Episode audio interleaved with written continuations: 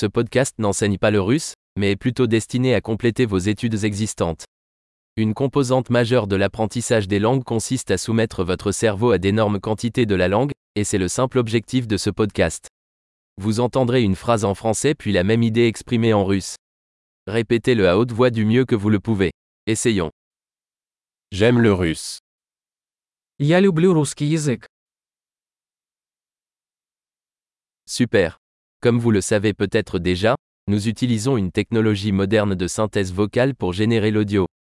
Cela permet de sortir rapidement de nouveaux épisodes et d'explorer plus de sujets, de la pratique à la philosophie en passant par le flirt.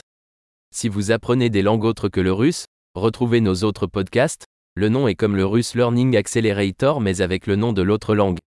Bon apprentissage des langues.